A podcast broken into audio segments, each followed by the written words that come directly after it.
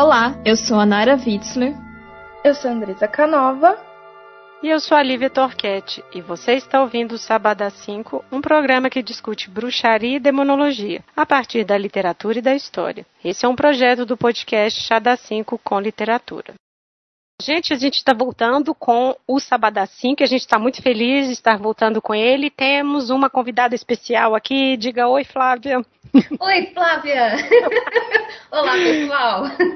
Gente, quem ouviu os episódios de Shakespeare conhece ela e provavelmente vai saber o motivo pelo qual ela está aqui, né? Uh, que livro que a gente vai falar aí hoje, uh, Nara?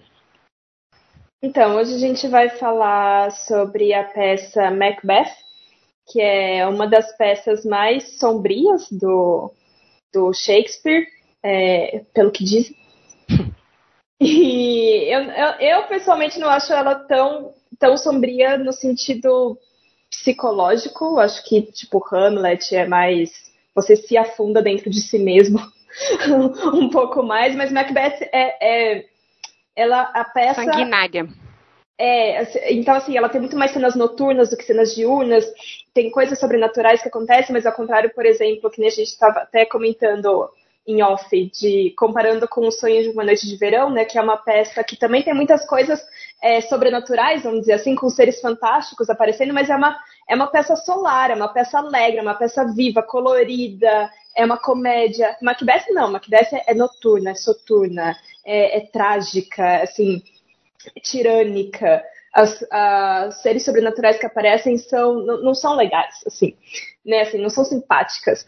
Então, essa é uma peça que vai daí contar a história desse cara, o Macbeth, e também da esposa dele, né, Lady Macbeth, e a jornada dele. Como a Nara disse, né, é, essa peça ela é muito carregada de superstição. E foi interessante ela falar do sonho de uma noite de verão, porque tem uma superstição muito interessante que das pessoas do teatro, que no teatro, se você fala ou se você é, é, sem ser no contexto da representação, você pega e cita Macbeth, você tem que, sei lá, dar três voltas ao redor do teatro, pula não sei o quê e diz a mesma quantidade de versos de Sonho de uma Noite de Verão para quebrar a quantidade de versos que você falou de Macbeth. É como se elas se anulassem. É muito, é muito interessante essa superstição. Então, o autor a gente não vai precisar apresentar, pois já tivemos no nosso, no, nos nossos né, é, é, episódios de Shakespeare. Então, já vou entrar falando do, do, da própria peça, né? Que o Macbeth ele é provavelmente ali de 1606 em 1606, a galera já sabe que a companhia de Shakespeare, né, já tinha mudado o nome para Kingsmen, né, os homens do rei, em homenagem ao rei James, porque já tinha começado o período jacobino. E o Shakespeare, na verdade, ele pegou várias fontes né, do, do, do Macbeth, como sempre, ele pega as crônicas do Holinshed, e só que ele modifica. Porque nas crônicas do Holinshed, a, a, o reino do Macbeth foi um reino pacífico, o Duncan não era uma pessoa, um, um rei tão bom. Mas aí, né, o Shakespeare, como ele tinha que colocar comida na mesa, ele foi agradar o patrono dele e modificou toda essa história do Macbeth para é, fazer como se ele fosse um grande tirano. É, e agradar ao James. Por quê? Porque o James supostamente é um descendente do banco. O banco, o melhor amigo do, do Macbeth, na, né, que depois também é assassinado, ao spoiler.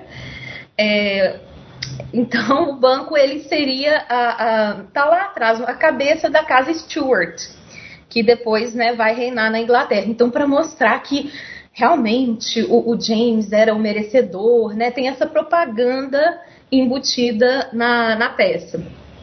E é interessante também porque ele fala, agora já entrando no Sabá, queria agradecer, porque é, muito, é uma honra é, fazer parte do Sabá também, é, que ele introduz essas irmãs estranhas, que vocês vão falar melhor do que eu, que são as bruxas, também como uma aproximação temática daquelas é, preferências e da, da, época, né, dos assuntos da época. Então, é, já posso. Vou dar um, um, assim, um resuminho do livro para passar a bola para vocês. Que o livro começa né, é, no finalzinho de uma campanha de guerra né, entre o rei Duncan, que é o rei da Escócia, contra o rei da Noruega. E o Macbeth é o, o, o líder desse exército, ele e o banco, e eles é, conseguem derrotar o rei da Noruega e na volta, para contar né, é, é, tudo que aconteceu, falar da vitória, eles encontram essas três irmãs estranhas, que é colocadas três irmãs estranhas, que são retratadas né, é, na cultura em geral como essas bruxas. E aí elas, é, o, o, Macbeth, ele é o, eles falam Thane of Glamis, né, que é tipo um, um barão, um conde. E aí elas falam, oh, Olá, Macbeth, Thane of Glamis, uh, você vai se virar Thane of Caldor e depois Rei da Escócia. Aí ele fica assim, hã? E falam para o banco, você não vai ter nada, mas os seus descendentes serão os reis é, e reinarão por muito tempo na, aqui na, no território da Inglaterra. E aí eles ficam assim, vai, o que, que, será que essas mulheres estão falando? Ai, que mulher doida, né? Só que ao chegar para falar a notícia né, da, da campanha bem sucedida para o rei, para o Duncan, o Duncan pega e já nomeia o Macbeth como o conde de Coldor, né, o Thane of Coldor. E aí o Macbeth pega e fala assim, Ué, mas já falaram que eu ia ser o Thane of Coldor, agora ele acabou de nomear. Próxima coisa é ser rei, né? Não, eu tô, eu tô adorando esse why no contexto aí da escuta. Why? Sou eu que vou ser o rei.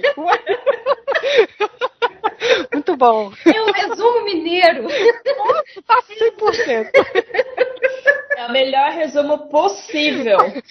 Foi duas vezes. Uai, eu vou ser rei? Mas foi isso mesmo que ele pensou. Uai, me? Falar. o mineiro foi escocês. Ai, ai. Enfim, mas aí terminando agora, né, para não dar muito spoiler, dar só essa abertura e passar a bola para vocês. Ele era muito ansioso, sabe? Só que o ansiolítico naquela época não vendia nas farmácias. E aí ele tinha uma esposa ansiosa também, que virou e falou assim: Uai, uai novamente.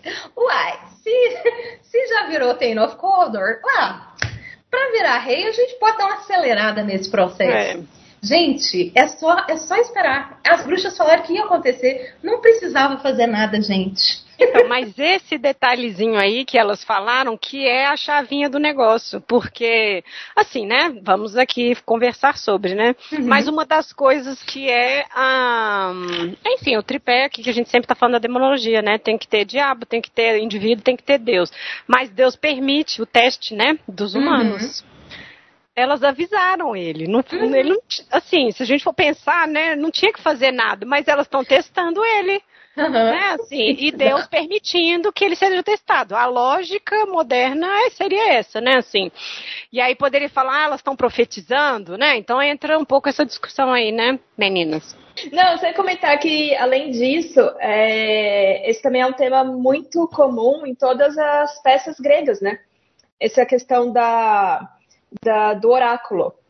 Então, é, é assim, é, é um do, dos temas principais que tem muitas tragédias gregas que o personagem vai para um oráculo e aí nesse o oráculo fala para ele uma tragédia, uma coisa ruim que, que vai acontecer e aí na tentativa de você evitar que essa coisa ruim aconteça é que ela acontece. Uhum. Então também tem é, é, como assim se a gente pensar né o Shakespeare está aí no humanismo, o humanismo que faz esse resgate da cultura greco-romana, também tem essa questão de você resgatar esses temas é, mitológicos, vamos dizer assim, arquétipos, arquetípicos, é. arquetípicos é, fundamentais, que é essa questão dualidade. Nossa, mas é, se elas não tivessem falado, ele teria virado rei? Ele só tentou ser rei porque elas falaram? E se ele não tivesse feito nada, mesmo elas falando, ele ia ter virado rei mesmo assim? Então, é essa é essa é, doideira mesmo que, que fica na cabeça da pessoa de você não saber o que, que o que, que, vai acontecer. Uhum. E, se eu, e se eu não tivesse feito nada, né? Esse e se, que é muito humano. Mas é isso, é o cutucado, a cutucadinha, né? é, se vai ou não vai. É, eu lembro muito daquele filme Advogado do Diabo, que, que o Alpatino, ele, ele é maravilhoso com o diabo, uhum. que ele fala, não, eu só, eu só direciono. Exato. Quem faz a escolha é você. E, e é, é, é, exatamente isso que, que acontece. É, quando, quando, você falou a questão da, das tragédias gregas do teatro, eu também lembrei, por exemplo, das parcas e tudo isso, né? Esse material todo que vem aí. E aí eu acho que a gente pode entrar um pouco, que é um tema que é caríssimo pra gente, que é quando as coisas vão sendo diabolizadas, né? Tipo assim, elas sempre foram essas figuras feias e malvadas. Não, já sabemos. Quem acompanha o Sabá sabe que não. Né? Mas aqui no contexto do Shakespeare, eu acho que a gente pode explicar um pouco melhor aí para quem está ouvindo a gente, né? Flávio, você viu que eu coloquei sobre a palavra, né? Weird, Weird. lá, né? Aquilo ali é isso mesmo, não é? Do anglo-saxão? Na verdade, é elas no original é wayward. Hum. Sabe aquele carry on my wayward? Uh -huh. Esse wayward. É, seriam irmãs que vagueiam. Eram, ah, tá. É, é, elas. Só que vem esse weird aí do, do anglo-saxão, sim, também tem a questão disso, do destino porque eu acho que é mais ligado com isso do uhum. que um estereótipo de uma mulher feia, malvada, que a gente vai ter depois. E eu ainda comentei com as meninas, eu falei, gente, olha, estamos diante de um texto que testifica o que a gente está falando. Ele, ele é testemunha do que a gente vem falando. Existe um momento na história que isso aconteceu, as pessoas passaram a. De... É claro, né? Tem a coisa misógina dos textos e tudo, mas assim, teve um momento que decidiram ali que essas mulheres eram ruins, que elas uhum. eram malvadas, né? As descrições, elas são feias e tudo mais mais, né? Então eu acho que essa obra também vale a pena por isso, né? E só voltando um pouquinho, é, que eu tô doida para passar a palavra para as meninas, mas só voltando um pouquinho, por, por é, ela, eles, elas serem uma construção na mente, um sonho no original do Holinshed e depois, né, o Shakespeare ter transformado isso em visões que estão lá no palco mesmo, a primeira até que está lá no palco, mas a segunda muita gente fala, hum, isso daí já é coisa da cabeça dele. Na verdade, elas são uma manifestação psicológica do, do recalcado dele, do que ele quer mesmo. Então, a versão de 2022, ela pegou, de 2021 pegou isso aí, então, né? Sim. Que é incrível, assim. Amor, né? eu não, não, vou nem falar que é a preferida, mas a gente estava falando com a Andresa antes, é, é uma e, e, ela divide em, du, é, em, duas depois, né? Todo o momento é uma, ela começa uma, né? Olha, interessante. É, porque isso acontece mesmo. Eles, eles, é, de, nossa, rolou até Freud, assim, eu já li coisas né, de, de, estudiosos, que até Freud falou a respeito disso, que o, o, Shakespeare, na verdade, colocou, não, pode ser que na primeira eles, eles realmente viram, porque o banco estava com ele, o banco também conversou, teve essa troca com as bruxas, é. mas que depois isso foi uma, um construto da cabeça do, do próprio Macbeth, porque ele queria uma espécie de reforço do que ia acontecer. Então seria o, o inconsciente dele jogando isso aí. A adaptação de 2015 também dá uma ideia disso, né? Porque quando ele vai buscar a, elas, depois ele pergunta: ah, você viu as bruxas? Você viu? E aí é, ele diz que não, né? Sei lá, parece uma coisa meio que só ele imaginou, né? Isso, isso é uma tendência até mais recente, viu? É uma tendência assim, século depois de Freud, né? Mundo antes hum. de Freud, depois de Freud é uma tendência mais até agora contemporânea, porque antes né, eles mostravam as aparições. Depois que começou a, a ter isso, até com a questão quando ele fala da, da adaga, porque a adaga está na mente dele.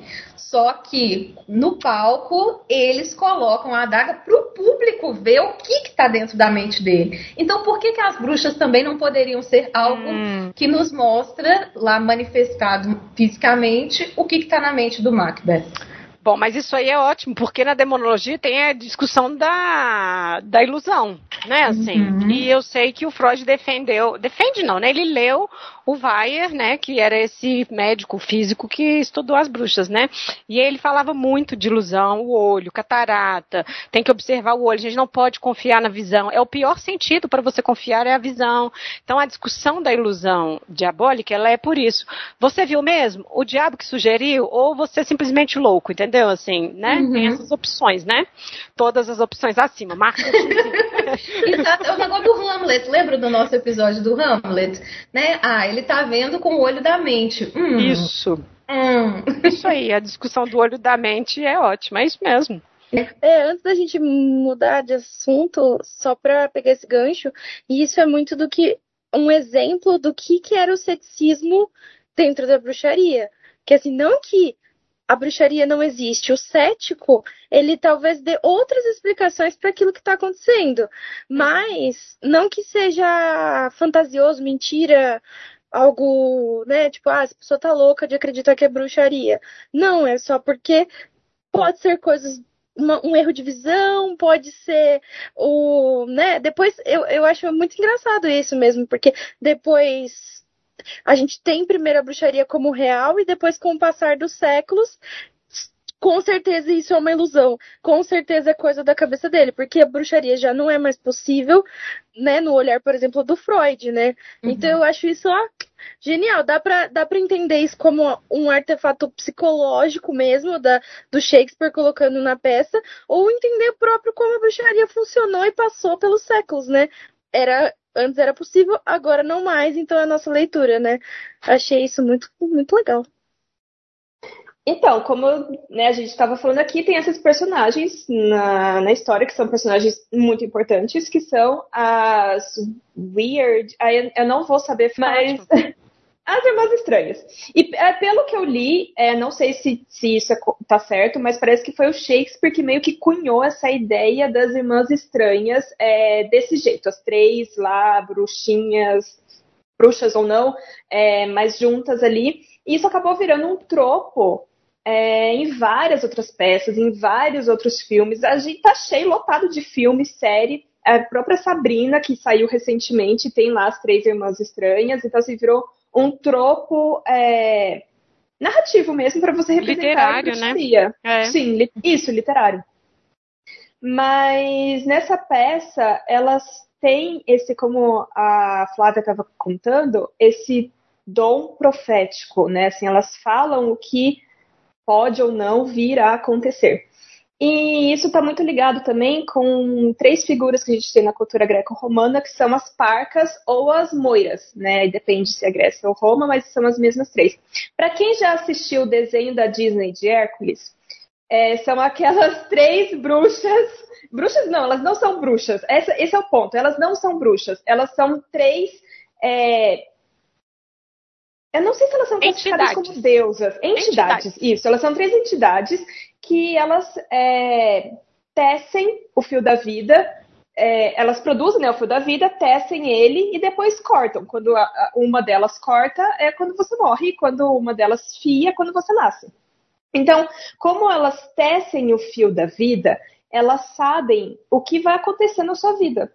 É, porque é a mesma ideia de você fazer um, um, casaco de tricô, você tem ele planejado, elas têm esse fio da vida planejado. Então, por isso que é, em muitas histórias elas têm esse dom, não dom profético, mas assim, elas têm a capacidade de te dizer o que vai acontecer na sua vida. Ou não. E aí, tem, e aí na, na, nas tragédias greco-romanas tem toda essa questão de será que é, será que não é, é mas aí, porque daí eles acrescentam um tom dramático. E, e aí é, é, interessante quando a gente passa para o Renascimento, humanismo, né? Mas é, falando de Renascimento na questão artística, é, a gente tem diversos quadros é, desse resgate da, das parcas, das moiras, mas no Renascimento elas vão gradualmente sendo demonizadas e transformadas em bruxas.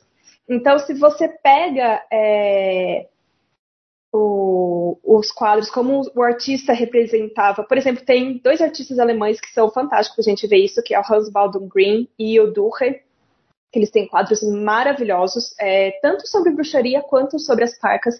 E você vai vendo que eles representam as parcas do mesmo jeito que eles representam as bruxas. Então elas são três entidades que foram sendo demonizadas por conta, inclusive, dessa questão profética. Quem que quem que tem o, o dom, o poder né, de prever o futuro? Como que você sabe o futuro? Se o futuro vai a Deus pertence? Quem sabe de, do que vai acontecer é Deus. Se você teve acesso a isso, sendo isso verdade ou não, mas se você teve acesso a isso é porque você mexeu com coisas que você não devia. E quem mexe com coisa que não devia? As bruxas. E, inclusive, é, e aí essa é uma coisa que não existia tanto na cultura greco-romana, mas que passou a ser é, existir nesses quadros, é que cada uma delas passou a ser representada com uma idade diferente. Então você tem a jovem, você tem a mulher de meia idade e você tem a idosa. A, a jovem é a que tece, né, teceria o fio da vida, e a idosa é a que corta o fio, até para fazer essa analogia, né, com a, as idades da, da vida mesmo. E a idosa é a que mais parece uma bruxa. Assim, aquela decadência mesmo que o. Porque essa tem, tem também essa questão, né? Da, que quando você faz um pacto, você vira uma pessoa decadente. Então, o seu corpo entra em decadência e vira aquele corpo feio, grotesco, é, não desejável. Uma é vida o... dedicada ao diabo, né? Exatamente. Então, é, é esse que é o estereótipo máximo da, da bruxa, né? Que depois, inclusive, a gente, enfim, a gente já até falou sobre isso, a questão de mulheres idosas serem mais relacionadas com bruxaria e tal. Mas tem toda essa questão também artística que Aí a gente pode discutir aqui se no, no Shakespeare, ele, Shakespeare, colocou essas três aí com a ideia de serem bruxas ou com a ideia de serem só essas parcas e moiras da cultura greco-romana? Diz aí, Flávia. Então, a gente tem que pensar que ele queria agradar o James. É, eu acho que a, a, Andresa vai falar melhor até sobre isso, sobre essa questão do James, mas ao querer agradar o James e essas ansiedades da época, ele, o, o Shakespeare ele é mestre em, como a gente já pode ver nos outros episódios, ele é mestre em fazer ambiguidades.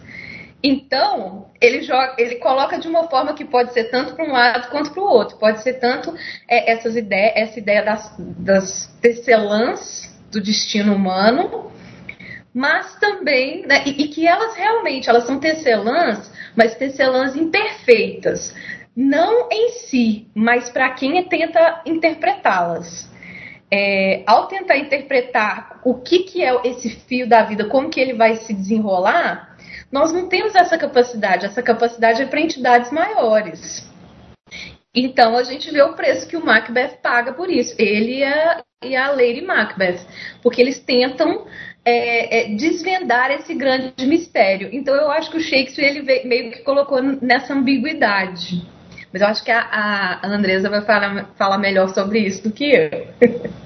Antes de falar um pouco do James, né, eu, eu queria fazer uma provocação também. Acho que é, essa, existe essa ambiguidade, né, de tipo, parcas ou bruxas. Mas se a gente pensar numa terceira figurinha que também já foi é, mencionada no, no Sabá, acho que a gente percebe que essas duas figuras não estão tão distantes, né? Porque a fada. Aí a gente entra na parte que eu amo. É, então, a fada é essa figura que meio que, vamos dizer que teve a ponte entre a, as parcas, de certa maneira, e as bruxas, né? Porque é uma figura que vai sendo transformada e construída durante o medievo, como a gente viu, né? Super cristã, mas que ela tem esse poder de de dizer os destinos, de, né, que até tem os banquetes para as fadas, que você faz banquete para que ela dese... crie um bom destino para os seus bebezinhos que nasceu e tudo mais, né? E que essa figura que controla, de certa forma, o destino é, durante o medievo, vai ser demonizada também, né? Na época do Shakespeare. Então, nada impede também de ter terceiro, essa terceira via ali, né? De ser uma figura que realmente está no meio do caminho, que está sendo demonizada. Então, por isso que é uma época tão interessante, né? É tão complexo tudo e. Não, e, e... Extremamente é isso da fada, de, não, é, não é boa e nem é ruim. Eu acho que por isso, volta na coisa da é, Sonho de uma Noite de Verão, e de estar tá mais próximo disso, porque é isso, ela só avisou. Depende do indivíduo tomar uma ação ou não e o caminho que ele vai escolher. Você tem livre-arbítrio, né? E a fada tem isso, ela vai fazer o bom e o mal, porque ela é, é isso, assim, a sininho é totalmente relação tóxica ali, né? Mas assim, ela é boa e mal, assim, ela vai fazer coisa boa e coisa ruim. E a fada, assim, né, esse construto, ela tem isso. E aí eu acho que encaixa mais nessa ideia aí dele ter deixado e de ser esse tipo de ser, que depois virou é, horrível e tudo mais, que é esse estereótipo que a Nara comentou, né? Uhum, isso. No, eu ia falar do sonho de uma noite de verão, mas você já falou. Aí eu vou, vou voltar só uma casa, voltando uma casa, a tempestade. Ariel. Ariel, o Ariel é ruim? Exato, Não. exato. Ariel tá ali cumprindo o que o Próspero pede. Aquele exato. naufrágio é ruim, aconteceu, sabe? É ilusão. Então, é, então a fada, na verdade, vira também esse instrumento, né? Que, que entra aí a psique humana, a vontade humana para temperar isso aí. Ah, nessas, é, nessas pesquisas de fada tem um nome que a gente gosta muito, que, que eles consideram elas como small gods. Elas são pequeninas ali, não incomoda a ponto de você pôr alguém na fogueira, mas elas têm um poder ali que pode acontecer alguma coisa. e elas estão presentes tanto na Escócia quanto na Inglaterra, né? Então isso eu acho que une essas as duas sociedades ali que muitas coisas são tão distantes, né? Mesmo sendo vizinhas, mas acho que por isso que também essa coisa que você falou, né, que o Shakespeare queria agradar e tudo mais, acaba agradando os dois públicos, né? É, também entrando nesse se, se a gente pensar que também poderia ser uma fada, né? Agora. Não, mas aproveitar que a gente está falando delas, vamos falar sobre a imagem delas nessas representações, né? Pegar uma que a Andresa já falou, que é o Macbeth de 2015, que elas já são quatro, né? A Nara falou da, das três idades, eles botam uma criança ali no meio, né? Assim. Então, isso é, eu achei muito curioso, porque hum. eu, eu não assisti todas as as representações e adaptações de, de Macbeth, porque se contar, inclusive as peças de teatro são inúmeras, uhum. mas das que eu vi, essa é a única que tem quatro. E isso talvez seja uma.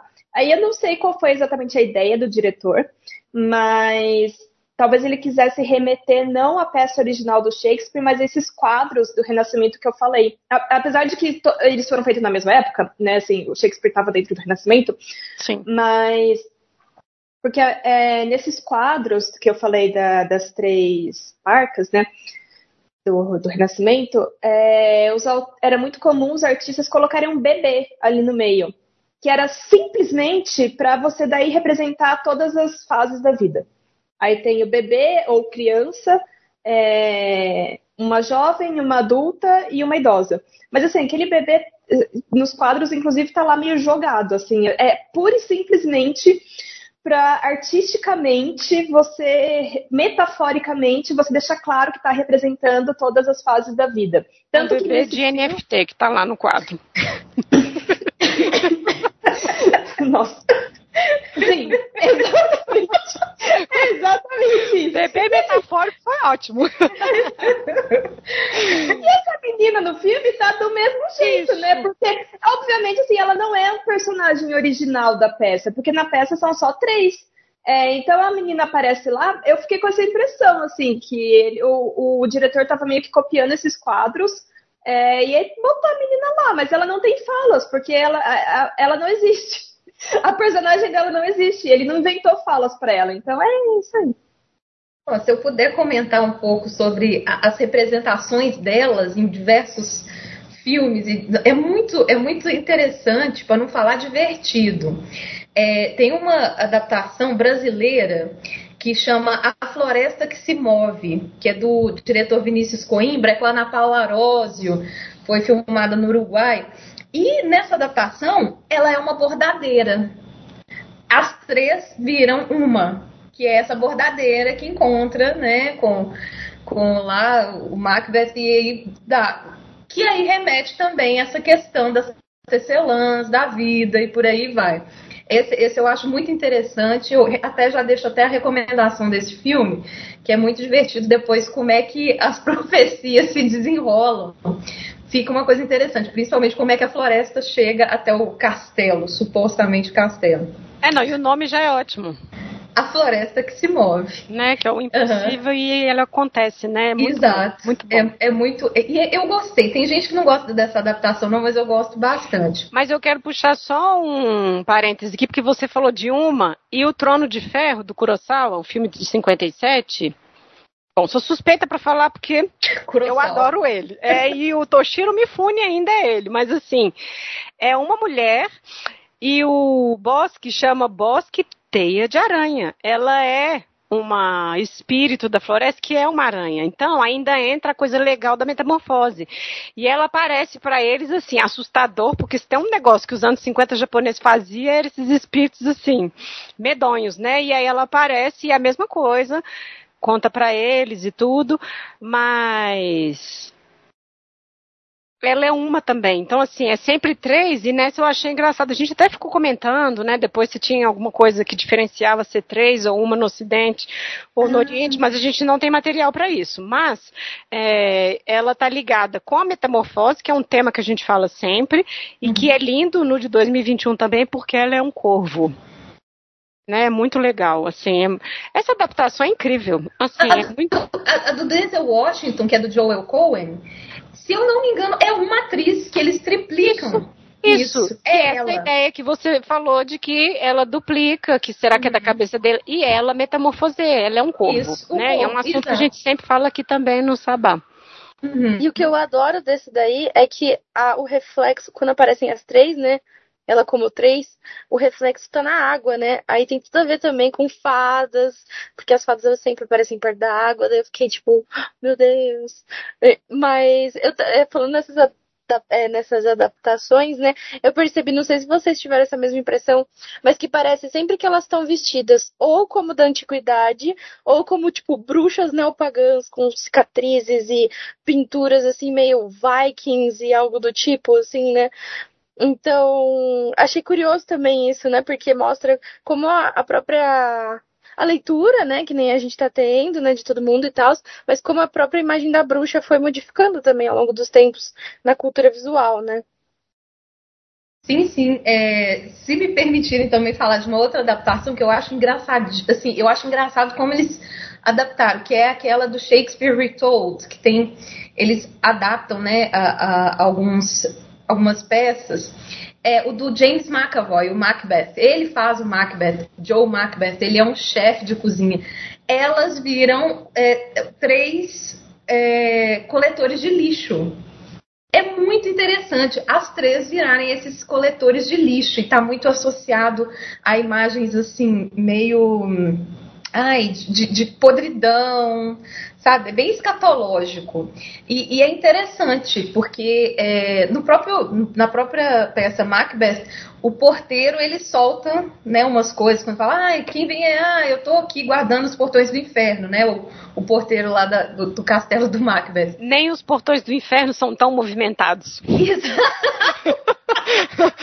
Tipo assim, a noite estava terrível, né? Tudo, o vento sopra, nem os portões do inferno são tão movimentados. Essa é ótima. Exato. E, e, e no, nesse, nessa adaptação do Shakespeare Retold, é, os, os, é porque são beanmen, né? Que eles falam na, na Inglaterra, né? Os coletores de lixo eles são essa, essas figuras também, eles englobam essa figura que fala a verdade, fala a verdade rasgada, e, e, são meio assustadores que eles aparecem do nada, eles comem de uma forma muito esdrúxula.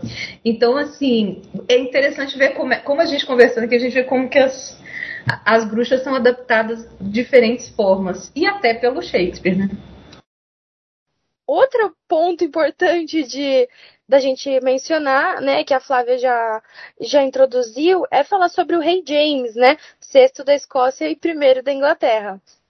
Que, é, se eu não me engano, a peça, essa peça foi muito pensada para ele, assim, de certa forma, né, para agradar ele. E falar de bruxas é, pro James tem bastante a ver, assim, né? Porque o James, ele é conhecido como o único monarca que escreveu um tratado demonológico, né, o Demonology, publicado em 1597, e esse tratado vem por conta da sua relação muito forte com a bruxaria, porque o James, ele, né, ele estava lá reinando a Escócia em paz, e havia uma pressão muito grande para ele se casar. O casamento não estava meio que rolando ali. Enfim, ele se casa com a princesa Anne da Dinamarca. E esse casamento é todo turbulento porque ela ele se dá à distância, assim, né? Tipo, hoje em dia a gente. Naquela época já tinha é, relacionamento à distância. casamento foi feito à distância, assim, né? Foi um representante dele se casar. E aí ela vem, né? O combinado era ela, ela ir para a Escócia é, para realmente ter o casamento oficial. Só que assim, essa viagem dela para a Escócia é extremamente turbulenta. Não consegue de jeito nenhum. Tá tendo um monte de tempestade. Vai um navio ali. É, eles vão tentando sair com o navio. O, a, o tempo, o clima não permite. Aí o James envia uma, uma frota lá para ela. Essa frota afunda e, e aí, assim, fica nessa confusão, assim, até que o James decide ele mesmo ir até a Dinamarca para tentar resolver esse problema, né, da viagem. Ele vai, o casamento acontece, existem as festas e tudo mais, né? E aí, quando eles saem para Dinamarca, da Dinamarca rumo à Escócia, eles têm que fazer uma pausa ali na Noruega, porque também o clima não permite. Enfim, ou seja, e em certo momento eles vão conseguir chegar na Escócia ilesos, né? Mas essa é vitória. Só que essa viagem, né? Todas essas turbulências aí, elas uh, acabaram que plantando uma sementinha ali na, na mente de muitos, né? Isso começou lá na Dinamarca, quando aconteceu uma investigação, um julgamento ali de bruxaria, onde algumas pessoas foram acusadas e sentenciadas por conta dessa tentativa de afundar alguns navios. É, porque, na verdade, queriam culpar uma o comandante da tropa ali, da, dos navios. E aí ele falou: não, gente, a culpa é do governo dinamarquês, porque eles que tinham que cuidar da, da qualidade dos navios. e aí, assim, foi uma, um ministério da pá, né? Um tentando passar pro outro, e daí até que virou e falou assim: não, foram bruxas. E aí colou e, né, enfim, e acabou nisso, né? Assim, falando Botaram, de um modo. Né? Quem acha que foi as bruxas? bruxas é. É. então, rolou esse julgamento lá na Dinamarca e essa notícia, em certo momento, chega na Escócia. E aí acaba que é, suscita também essa ideia. Porque tem um nobre ali perto, próximo do James também que, que tinha uma criada que estava muito esquisita. Ela começou a curar as pessoas do nada. Saía à noite e ele começou a investigar o que, que ela estava fazendo à noite nessas saidinhas aí. E aí ele prende ela, tortura ela e ela confessa que ela era bruxa. E em certo momento ela acaba confessando que ela não só era bruxa, ela, como ela participava de um sabá, e que esse sabá tentou algumas vezes matar o rei James tanto tenta, é, tentando naufragar o navio, quanto uh, com imagens de cera, veneno, foi uma, né, uma tentativa muito grande. Então, a partir dessa acusação, assim, né, esse nobre vai levar essa questão para o rei. E aí o James começa a participar intensamente da investigação desse caso, inclusive interrogando algumas das, das vítimas, das vítimas não, das acusadas. E o primo dele é, é meio que é meio não. Ele é considerado meio que o mandante de todo mundo, ele que meio que contrata as bruxas para matar o, o, James, porque ele seria o ele seria o herdeiro de James caso ele morresse, porque o James até aquele momento não tinha nenhum filho nem nada, né? Enfim, então o, o, James vai participar ativamente dessa investigação. Muitas pessoas são investigadas, condenadas, né? É, vai ser um caso que tomou muitas, uma proporção grande na, na Escócia. Isso tudo aconteceu entre os anos de 1590 e 1591, né? Depois dessas investigações, assim, é, lança-se o panfleto News from Scotland, que vai contar um pouco dessa, dessa história. Diz a lenda, né? dizem os pesquisadores que a pessoa que, que escreveu esse, esse panfleto, que não tem, não existe uma autoria confirmada, mas a pessoa que, que escreveu teria participado, inclusive, da, de algumas, de alguns é, episódios ali do, da investigação e das confissões e tudo mais, né? E aí, anos depois, vem a publicação do Tratado do James, o Demonology, que também é, é, publicado ali em 1597, com esse intervalo grande, porque em 1597 tem outro episódio muito grande de bruxaria lá na Escócia, que é em Aberdeen. Então, é, até as, algumas regiões assim da, da, da peça que, so, que, são mencionadas na peça são meio que próximas ali, porque são nas Highlands, próximas aonde aconteceu a maioria, onde a maioria dos acusados era habitante, enfim, né? E aí veio essa fama, né, de que o James ele era muito interessado, muito preocupado com a bruxaria. E a bruxaria, né, essa luta contra a bruxaria foi muito importante para ele num aspecto político também, porque o James, ele estava numa posição um pouco complicada, né, porque ele vem, além de ser escocês, né, a Escócia não era muito querida pelos ingleses, né? Ela era vista como os, os vizinhos meio que, né, indesejados caipiras. ali, caipiras, exatamente, né? Então, ele era filho da Mary Stuart, né? Uma traidora, mas que desde o comecinho da sua vida ali, ele é meio que sempre empurrado para ficar mais do lado da Elizabeth I do que da própria mãe, coitado, né? Ou não, sei lá, né? Enfim, foi, foi isso que tornou ele monarca, né?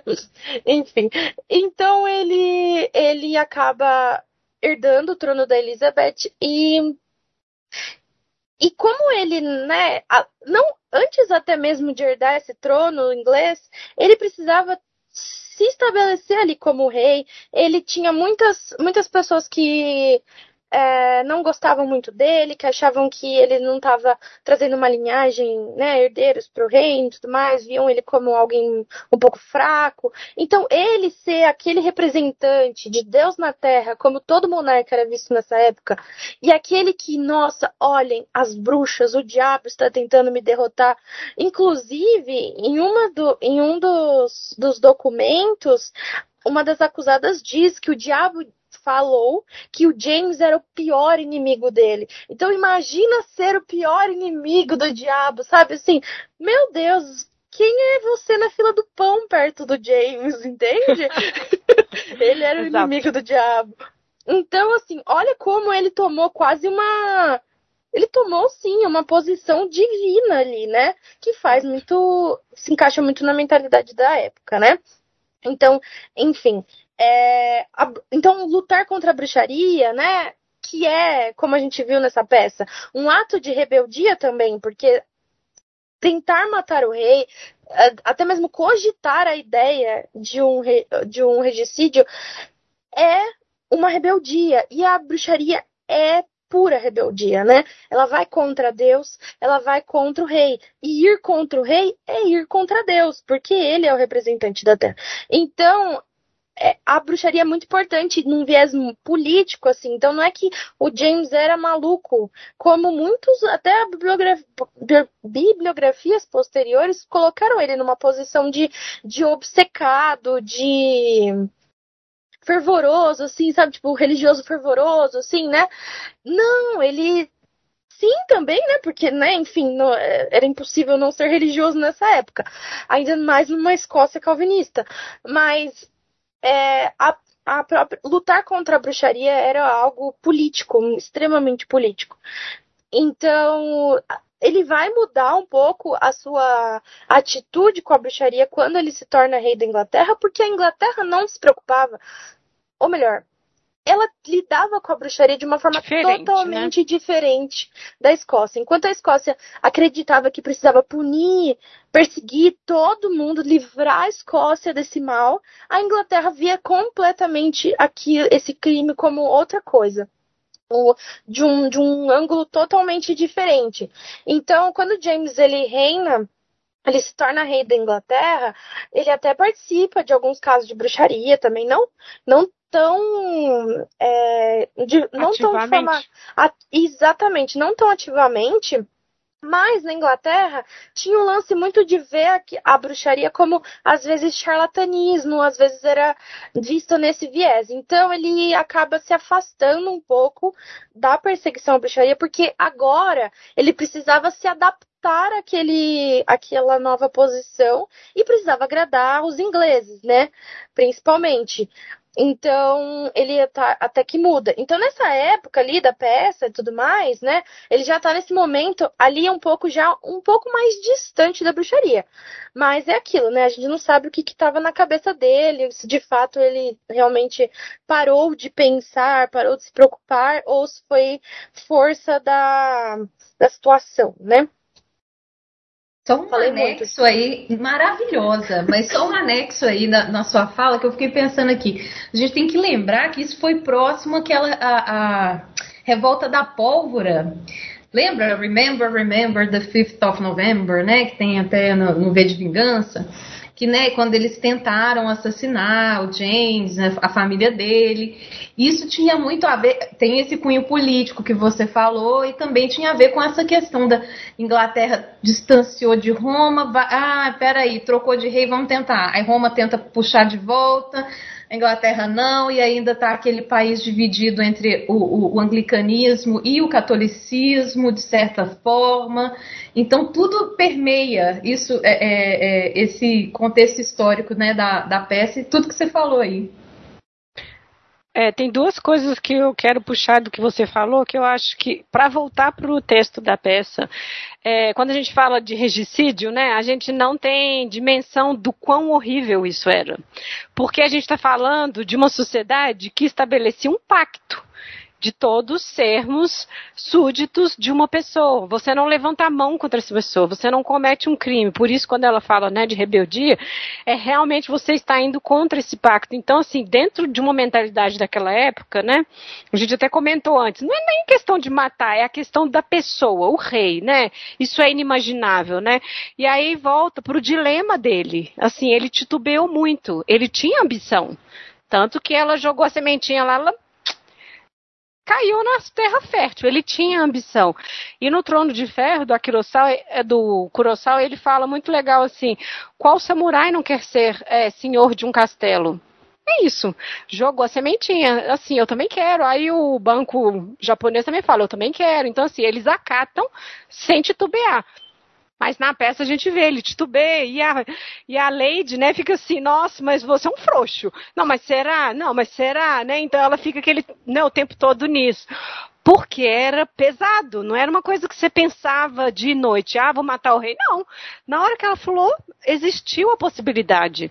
Né? Então, assim, para nós, às vezes, afasta no tempo um pouco a dimensão dessa mentalidade, assim, que era um pacto, você está desfazendo o pacto. Não existe o pacto no livro, né? Assim, não, ó, na peça, não existe essa ideia. Mas a gente está falando de um pacto social, né? O Bodan, quando ele está lá no Demonologia dele, o problema dele de, com bruxaria é isso, vocês estão desfazendo o pacto pacto com Deus, o pacto social, para fazer pacto com o demônio, sabe? Então, assim, essa ideia.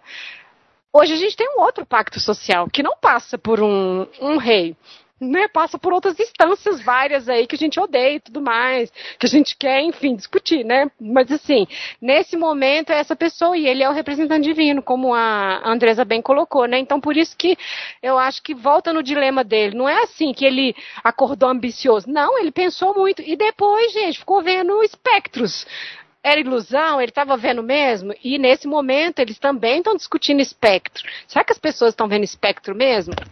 E, o, e ele volta para assombrar ele, né? Então, assim, é a consciência dele, porque é isso, né? Matar um rei não é qualquer coisa. Descendo um pouco da escadinha da hierarquia da traição, né? Tipo, matar o rei tá ali em cima, lá no último degrauzinho, vamos descer um pouco é. ali.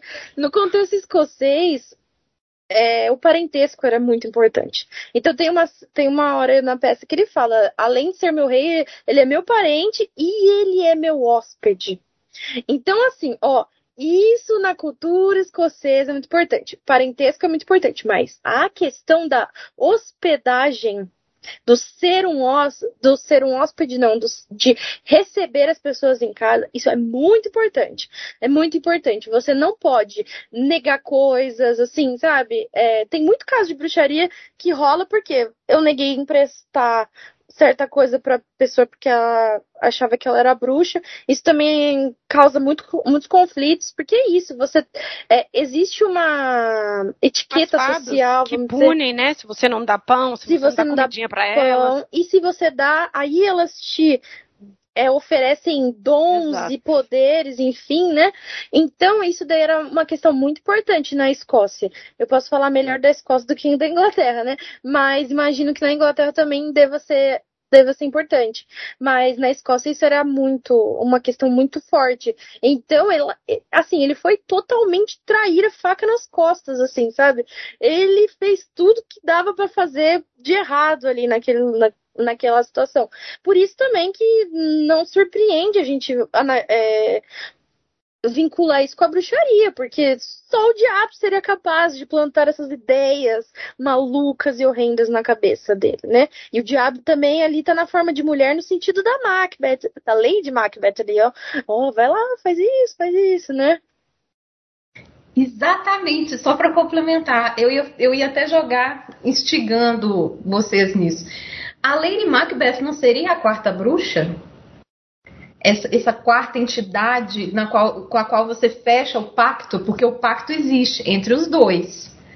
Ela faz o pacto, ela fala, ó, deixa de ser frouxo, vai lá e mata, eu te ajudo, eu tô aqui. Ela vai instigando, aí ele parece que, ah, né, o, o diabo me fez fazer, o diabo a mulher dele no caso. Não, bem, você quis fazer, mas meio que vocês fecharam um pacto aí também, né? E ela entra muito simbolicamente como essa, essa quarta bruxa. É, eu concordo muito com essa ideia, porque a mulher a, a, gente não pode esquecer que a bruxa, no, no final das contas, ela não é uma pessoa comum, é sua vizinha, é sua mãe, é sua tia, enfim, né? E ali mostra como que a bruxaria pode vir do lugar menos uh, assustador, supernatural e tudo mais, assim, né? Ela é do cotidiano também. Então, eu acho que a gente pode pensar, ela não é dita como bruxa, né? Mas é, a gente pode é. olhar para ela que e fazer eu, uma certa analogia. Talvez, é, eu né? concordo em partes. Porque quando eu é, falei que não tem pacto, porque não tem diabo. É, assim, Mas, se na, ela na fez verdade... antes, entendeu? Assim, se ela fez antes em alguma altura da vida dela. Mas não tem uma menção, porque volto no triângulo. Deus permite, tem alguém para fazer, mas essa outra ponte não tá. Tem o pacto dos dois? Sim, tudo bem. Mas não sei, eu concordo em partes. Eu acho que depende da adaptação e depende da ideia do diretor. Porque, por exemplo, nessa adaptação de 2015, que é com o, o Michael Fassbender uhum. e com a moça francesa, assim, é, o, inclusive eu não gostei desse filme, mas já, já adiantando, não gostei. Mas assim, nesse filme, a Lady Macbeth é claramente bruxa, assim, assim, ela tá lá fazendo monólogo, que tem, que tem um monólogo famo, famoso, né, da, da Lady Macbeth, quando ela aparece na, na igreja. Assim, eu olhei assim, filha, já, assim, pega essa cruz, põe de ponta cabeça, porque só falta isso, sabe? É, é, mas isso é, é, claramente a visão do diretor. É, o diretor quis colocar ela como sombria, como assim, densa, como malvada mesmo. Ela tá ali falando assim: vão matar. Não fala isso, mas tipo, vão matar bebês, dane-se, sabe? Então, assim, é. é, é e a iluminação da, da cena e tal. E, e inclusive, uma coisa que. e, e, aí eu não gostei, porque ele dá essa interpretação, e chega o Macbeth e aí a, tá a mulher dele lá claramente possuída pelo próprio demônio, falando coisas horrendas, e ele, tipo, nossa, é, né, que, que coisa. E, tipo, totalmente distante. Agora, é, eu assisti a uma outra peça que é uma. é uma eu acho que é uma da, das é, interpretações mais famosas que tem, que é do National Theatre, que é de dois, 2013, eu acho que é essa encenação e ela não tem nada, não, não tem nada de demoníaco nela.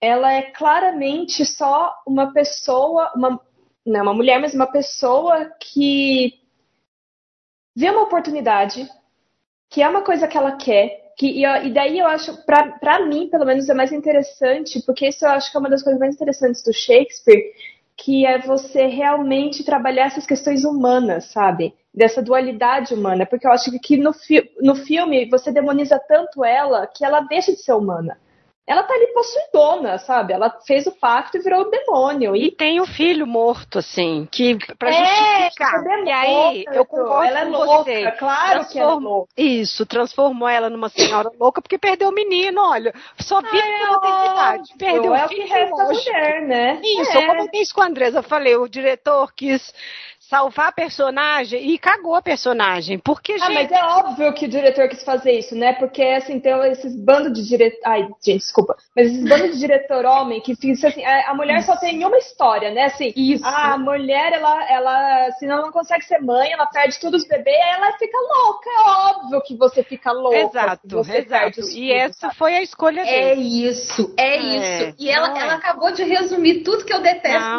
nesse filme. É, é exatamente Aí, isso. vejam só é o que eu comentei com a Andresa antes. Gente, ela é ambiciosa também, plantou a sementinha, foi o livre-arbítrio. Sim, exato. Entendeu? Eu acho que é, empobrece a personagem, colocar ela Sim. diabolizada desse jeito. Porque ela recebeu, ó, na peça, ela recebeu a carta, ele contando, nossa, essas mulheres esquisitas falaram isso, isso, isso. Ali ela já começa a pensar. E ela ainda fala, né? Por causa do meu sexo, me dê força, não sei o que. Ali, gente, ela já abraçou e falou, pô, não, ele vai virar rei sim, pô, esse cara não, entendeu? E tá tudo bem, ela é ambiciosa. Quando você fala da dualidade, é isso, gente, nem tudo, sabe? Sabe? É cinza. A zona cinza, ela está. Tanto que ela não deu conta, ela se mata. É, é, é exatamente isso. Exatamente isso. Eu ia falar sobre até isso, Nara. Por quê? Porque no texto, no Shakespeare, é, o Shakespeare não é que ele demoniza, mas ele coloca o masculino como essa entidade que é a entidade que, que é tentadora. Não é tanto o feminino. Por quê? Na hora que eles veem a, as bruxas pela primeira vez, ele até fala assim: eu não sei falar, acho que até o banco que fala, não sei falar se é mulher, se é homem, porque pode ser, pode ser homem, é, mulher, mas parece mulher, mas tem barba. E aí, isso pode ser uma brincadeira do Shakespeare, porque eram homens que, né, eles que, que atuavam na época, não tinha mulher atuando na época. Mas também a gente vê ao, pelo texto nessa né, questão do. Na hora que ela fala, né? Na, no original ela fala unsex me. Tipo assim, corta o meu. Não, que eu não seja do meu sexo. Então, assim, a feminilidade não é tão demonizada, entre aspas, vira essa coisa ambígua, apesar de vir, né, isso vem de uma mulher, mas né, essa, essa tentação vem de mulheres, supostas mulheres, mas são mulheres com características muito masculinas. Né, essa questão dela falar que, que, ela, que ela não teve, né, da gente saber que ela supostamente teve um filho que perdeu, né? E, e, quando o próprio marido fala com ela assim, você só pode ter filhos homens. Acho que você só vai, só vai ter filhos homens, uma coisa assim, porque você tem um, um espírito muito masculino. Uma, não é bem essa palavra, mas é mais ou menos essa ideia. Então, assim. E aí vem os diretores, homens inseridos num, num certo ideal patriarcal e fala, ó, oh, vamos pegar aquele arquétipo da mulher como essa esse, é, essa entidade tentadora, né? Que, que traz a tentação, que traz a coisa negativa. É, é... O, o cinema japonês não seria diferente. É a mesma história. É, também ficou enlouquecida porque perdeu um filho e tem um arranjo dele adotar o filho do banco para o banco para o filho depois virar o sucessor e tudo uhum. mais.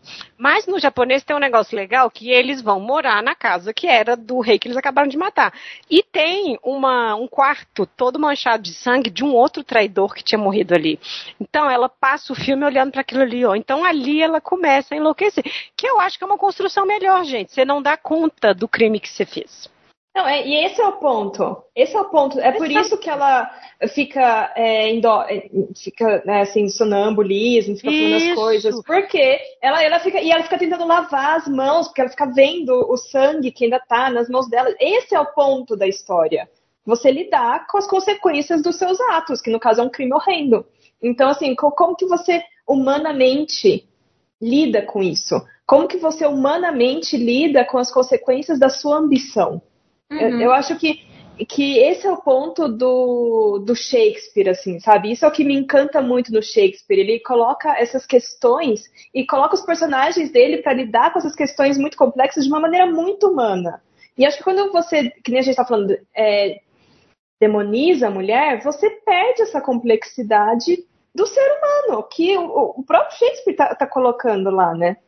Isso. E, e, ela é uma personagem ótima para a gente pensar o cinema vendo os estereótipos femininos, né? O dos anos 50 lá com o Orson Welles também, ela é uma cobra sibilando assim em volta dele, assim, ó. Você deveria, sabe? É uma coisa assim.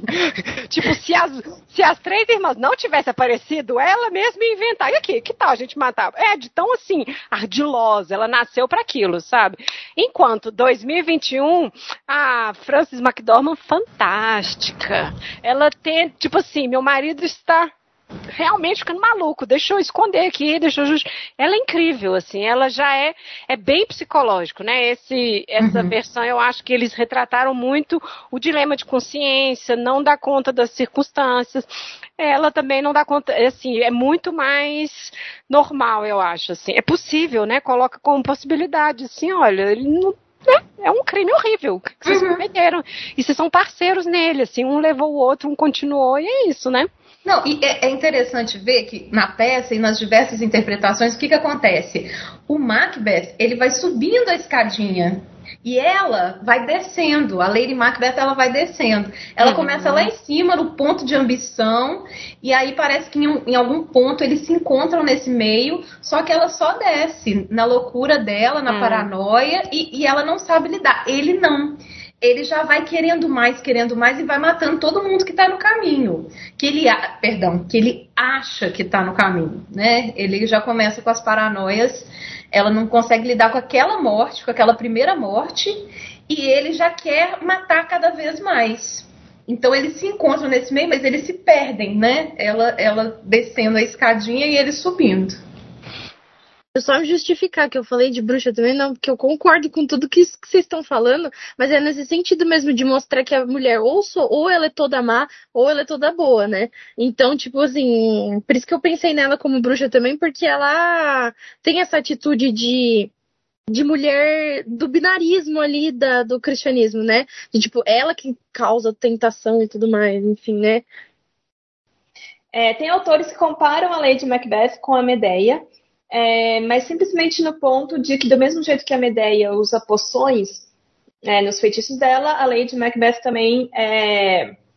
Aí depende também da, Envenena, da, né? da, peça, né? Ou, ou, ela usa veneno, eu vi umas peças que ela simplesmente embebeda muito, é, dá tipo álcool além da conta pro, pros caras, mas assim, né, envenena, dopa o, os caras.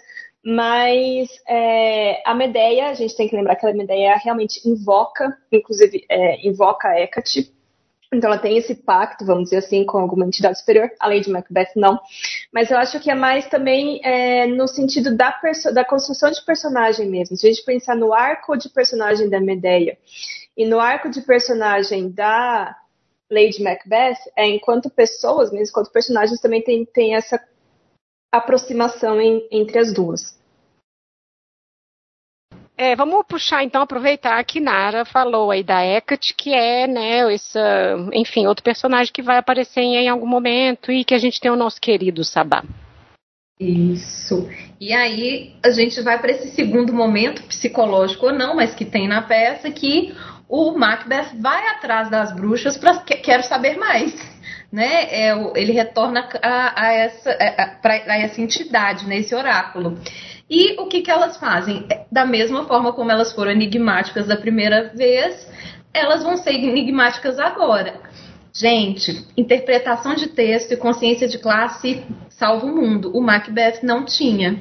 É. E aí, e aí o que que ele, né? Porque o que que elas falam? Olha, é, quando a floresta chegar ao castelo, você vai perder. Ele fala, ah, a floresta nunca vai chegar no castelo. É, você vai ser morto por uma, um, uma pessoa que não nasceu de uma mulher. Aí ele, ah, todo mundo nasce de mulher. e ele vai seguindo com esse pensamento: sou indestrutível, porque se elas falaram, não pode acontecer. E a gente vê que, gente, interpretação de texto é tudo. Tem como alguém não ter nascido de uma mulher. Ele foi retirado de uma mulher. Né? Tem como a floresta chegar até o castelo, cortando, né? Aí já é bastante spoiler, mas é isso. Não, e eu acho que essa cena é legal da gente discutir aqui por causa da lista de ingredientes e tudo, né? Gente, porque eu acho que isso também, daí para frente, determinou muito todos os textos que falariam desse tipo de porção, feitiço, caldeirão, misturas e tudo mais, né? Uhum. E como é retratado também nas, nas adaptações, que é maravilhoso, né? Algumas têm aquele, mesmo as bruxas com aquele caldeirão grandão. É, existem várias, várias formas que remetem a essa questão da bruxa, da, daquelas que fazem o pacto com a Hecate, e, e por aí vai. Da mesma forma, lembrei da Sycorax, né? Que também tinha né, é, é, lá na, na Tempestade. Então, mas eu acho que aí a Nara pode até falar melhor sobre isso. Vai lá, Nara. Então, gente, tem essa personagem aí que ela é a, a personagem de, de, Como é que é? O gato de Schrödinger. Ela, que ela existe e não existe ao mesmo tempo na peça. Porque se a gente pega. Eu, eu não sei se em alguma adaptação tem a Hecate. Eu não vi. Essas que a gente viu não apareceu para dizer que é. era ela, não. Mas eu acho que é justo. O que tem é a fala do Macbeth. Porque o, o Macbeth cita a Hecate em dois momentos que são justamente antes dele cometer os assassinatos ou mandar alguém cometer os assassinatos. Ele menciona a Hecate, mas ele menciona mais assim, ó, oh, Hecate, deusa da noite, ou traga a noite para, para o, o reino, não sei o quê, uns trem assim. Agora, a Hecate mesmo, se a gente pegar os livros da peça, ela vai estar lá, uma personagem, Hecate, e ela aparece justamente nesse momento do Sabá. E ela aparece brava, é, porque as bruxas é, é, ferraram com a vida do Macbeth sem o consentimento da Hecate. Mas tem vários, é, para não dizer praticamente todos é, especialistas que dizem que essa parte, esse diálogo, não foi o Shakespeare que escreveu é, foi uma introdução do provavelmente do John Middleton, que ele na mesma época tinha outra peça chamada A Bruxa, e aí ele foi inserindo coisas na peça do Shakespeare, porque também Macbeth foi uma peça, se eu não me engano, que foi é, é, publicada depois da morte do Shakespeare, não é? Foi em, depois ele entrou na entrou no Fólio, né? E a edição do Fólio a gente não sabe, porque pode ter sido porque foi escrita por dois atores, né, supostamente, que foram e consultaram outros atores que encenaram a peça. Alguns basearam nos quartos que o Shakespeare deixou, ah, né? Então, assim, pode ter pegado. E, e, o Shakespeare, a gente sabe que tinha umas contribuições. Uma não era só o Shakespeare. Mãozinhas. Isso, eram os atores, eram ato é, é, autores também, que colegas. Ah, vamos escrever essa peça junto? Vamos. Então, né, isso faz total sentido. Uhum. Mas eu acho curioso que, assim, você lendo, tá claro que não foi o Shakespeare que escreveu aquele diálogo. Assim, não que seja um diálogo ruim, mas é que quebra completamente, com, né? inclusive com o ritmo, porque o, o, Shakespeare tem esse negócio do poema dele, tem sempre o mesmo ritmo, né? Se você lê assim no mesmo ritmo. Esse, a fala da Hecate destoa com, nem, nem o mesmo ritmo de, de, sílabas ele seguiu, sabe? Então, assim, você vê claramente não, não foi ele que, que escreveu. Mas, mas tá lá. Então, assim, por que essa personagem apareceu? Né? Porque alguém teve a ideia, Shakespeare ou não, de colocar é, essa personagem ali naquele momento? Por que, que ela dá uma bronca? Quem é essa mulher que dá bronca nas bruxas? Então, é, a Hecate é. A Hecate é um pequeno pesadelo para você estudar. Porque, além dela em alguns momentos, trazer pesadelos, ela também é um pesadelo para quem estuda ela. Porque ela é uma das deusas mais difíceis de você estudar. Porque ela é uma deusa que varia muito ao longo dos séculos. Ela varia muito o, o que ela significa, o que ela representa. Assim, eu vou tentar fazer um resumo muito, muito, muito, muito resumido de, de do significado dela, do, do simbolismo dela. Ela é uma deusa que aparece na literatura pela primeira vez em Exídio, é, na Teogonia de Exídio, tem um hino a Hecate, e nesse hino ela é filha de titãs, então ela não é uma deusa olimpiana, né? Porque tem, pra gente lembrar, tem, tem lá, antigamente tinha os titãs, e logo veio Zeus e seus raios assombrou. É... E Zeus era filho né, do, do Cronos, Cronos é o tempo, então Zeus era. E, e, o tempo come todos os seus filhos, né? Então o Cronos comia todos os filhos dele.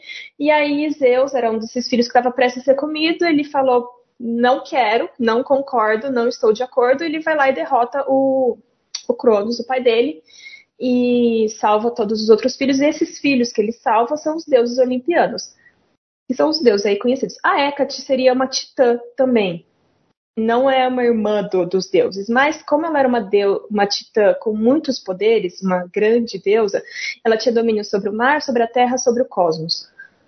Ela resolveu ficar do lado dos Zeus nessa, nessa luta, então os Zeus falou: Não, beleza, eu vou deixar você. Porque os Zeus prendeu todos os outros titãs no Tártaro. Ela, ele falou: Não, você eu vou deixar ficar aqui, então você vai compartilhar esse domínio é, com Poseidon, com Hades, é, comigo mais ou menos. Enfim, ela é essa pessoa. Ela aparece de novo lá no hino a Deméter, que a gente diz que é hino homérico a Deméter, mas provavelmente não foi Homero que escreveu, é, mas já é daí da época do Homero, que é séculos depois do exídio. É, e ela, lembrando a, a, história da Deméter, Deméter, deusa da agricultura, tinha a filha dela, a, a Cora, e a Cora foi raptada. Um dia estava brincando na praia, foi raptada por Hades, Hades, deus do submundo. E, e aí ela fica, a Deméter fica desesperada: cadê minha filha? Cadê minha filha? É, ninguém sabe, ninguém viu. Quem viu não quer falar, porque quem mandou o Hades sequestrar a Cora foi os Zeus, porque os, é, os Zeus queria ter uma espiã lá no Hades, então mandou a, a, a, o Hades casar com a, com a Cora e que a única que escutou a Cora gritar foi a Hecate. Por, porque a Hecate, como a Hecate é é, não é uma deusa olimpiana, ela não mora nem no Olimpo nem no Hades, ela mora na Terra. Ela mora numa caverna, numa praia. Então ela escutou a Cora gritando. E ela foi lá, enfim, longa história, longa história, longa história. No fim das contas, é, a Persephone... tem algumas teorias que dizem que a Persephone, apesar de ter sido sequestrada, ela curtiu ser rainha do submundo porque ela virou rainha e senhora do submundo, né? Então, assim, ela meio que não, tá, tá, tá da hora ser rainha. Algumas interpretações dizem isso, mas a Deméter ficou muito triste, porque os deuses não podem ir até o submundo. Não é livre acesso. Então ela não podia mais ver a filha dela. Então eles entraram todos num acordo. A Cora, que agora se chamava Perséfone, porque quando a, a essa entidade vira rainha do submundo, ela não é mais Cora, ela é Perséfone ela ia passar um terço do ano no submundo, que é quando todas as flores da terra morrem, e dois terços do ano na terra, que é quando as flores desabrocham, porque a mãe dela volta a ficar feliz. Então é também uma explicação aí para né, estações do ano e tal. E só que o submundo ele é um, um lugar inacessível. Só o Hades conhece o caminho do submundo e, e as criaturas do submundo e a Hecate. Então, a Hecate é essa deu, deusa titã que leva Perséfone do submundo para a Terra e depois faz o caminho contrário, leva, traz, né, de volta Perséfone da Terra para o submundo com as tochas dela. Da mesma forma que ela faz isso com a Perséfone, ela faz isso com todas as outras criaturas do submundo. Então, nesse período, ela ainda é uma deusa é, que ilumina as noites, e ela é relacionada muito com a lua, mas é, ao contrário da Artemis, Artemis é a lua minguante, né, que é aquele símbolo né, da meia-lua, a lua crescente ou minguante. A Selene é a lua cheia, e a Hecate é a lua nova, que é a noite sem luz. Só que ela é, é carrega tochas, porque ela carrega essas tochas para guiar Perséfone, então ela ilumina as noites escuras. Como ela é uma guia, ela é, também é uma deusa que te guia ao longo dos caminhos. Então, você encontra muitas estatuazinhas da Hecate encruzilhadas. É, quando você ia fazer uma viagem, você fazia oferendas a Hecate. Às vezes matando filhotinhos de cachorros, porque cachorro era o animal é, que a Hecate mais gostava. Então, você. É, a Hecate gostava muito de cachorros, você vai sacrificar um cachorro para a Hecate. Ou dar um banquete para ela, né? Dar muita comida e tal. É, para ela, para você ter uma boa viagem, para você ter um, uma jornada tranquila, não só uma jornada física, mas também uma jornada da vida. Então, ela também é uma deusa relacionada a passagens da vida. Então, o nascer, o crescer, você sair da infância para a vida adulta, você sair da vida adulta para a vida matrimonial, você sair da vida matrimonial é, para a vida idosa. Então, assim, todas, não só, ela não é só uma deusa da passagem física, ela é uma deusa da passagem humana. Todas as transformações que você tem ao longo da sua vida, é, os dilemas que você tem ao longo da sua vida, é, crescer, virar gente, crescer, é, o que fazer da sua vida, você pede conselhos a Hecate. Com o passar do tempo, ela foi, como ela tem essa relação com o submundo, é, os autores começaram a focar muito mais nessa relação dela com o submundo do que nessa relação terrena dela. E isso tem autores que dizem que é uma questão muito mais erudita e literária do que popular. No âmbito popular, ela continuou sendo essa deusa das encruzilhadas, deusa dos caminhos, guia dos caminhos. Ela é uma deusa que não tinha templos. A gente tem é, registro só de um templo dela na Látiga, mas só. Por isso ela é muito difícil de ser estudada, porque não é que nem você chegar em Delos e tem um templo gigantesco para Apolo e você tem mil informações nesse templo sobre quem era Apolo. Não tinha um templo para Hecate, porque ela era uma deusa muito popular. Então você tem estatuazinhas, tem a famosa forma tripla né, da, da Hecate, que é ou um, uma estátua que é um. Eu estou fazendo gestos como se as pessoas fossem ver, né?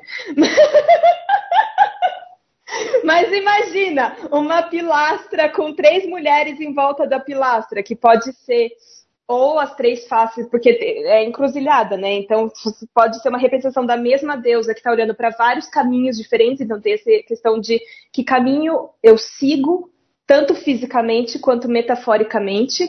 Pode ser uma representação de três deusas diferentes, que nem eu disse que ela é, tem ligação com, com a lua, né? Então seriam as três deusas lunares é, em conjunto ali. Ou pode ser também uma deusa com uma mulher, corpo de mulher com três cabeças, três cabeças de mulheres, uma cabeça, uma mulher, uma cabeça de serpente, uma cabeça de co, é, uma cabeça de cachorro, uma cabeça de touro, é, que são os animais é, ligados a ela. E aí, com o passar do tempo, principalmente nas questões mais eruditas, ela foi sendo muito mais conectada ao submundo e com uma face muito mais assustadora. Então, quando você chega lá no período clássico, no período helenístico, né, que já é uh, perto mais ali da virada do milênio, né, você já começa também a ter o cristianismo, uh, a Hecate na Roma Antiga também, ela começa a virar uma deusa da magia.